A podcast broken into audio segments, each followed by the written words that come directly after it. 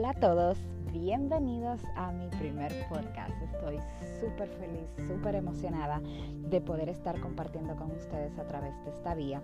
Este es un proyecto que tenía en mi corazón desde hace mucho tiempo. es de verdad que, que, que una oportunidad de conectar a otro nivel, a un nivel que no es solamente lo visual, sino ahora le vamos a agregar un poquito de lo auditivo. Nuestro primer podcast viene relacionado a un, a un post que subí en Instagram hace unos días y el cual tuvo una gran retroalimentación de ustedes. Y es donde estuvimos hablando sobre la abundancia.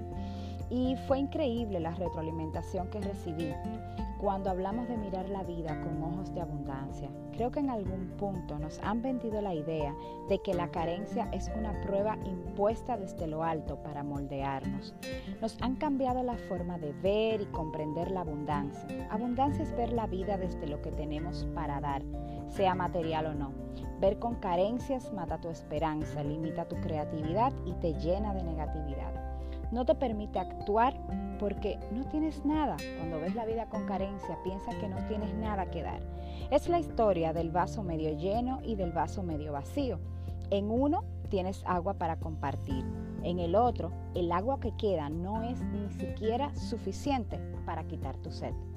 Mirar con abundancia manda un mensaje al universo que dice, tengo, merezco, comparto, gracias. Y esto a la vez crea un ciclo donde nunca te sientes vacío. Hasta la próxima reflexión. Los quiero mucho. Chao.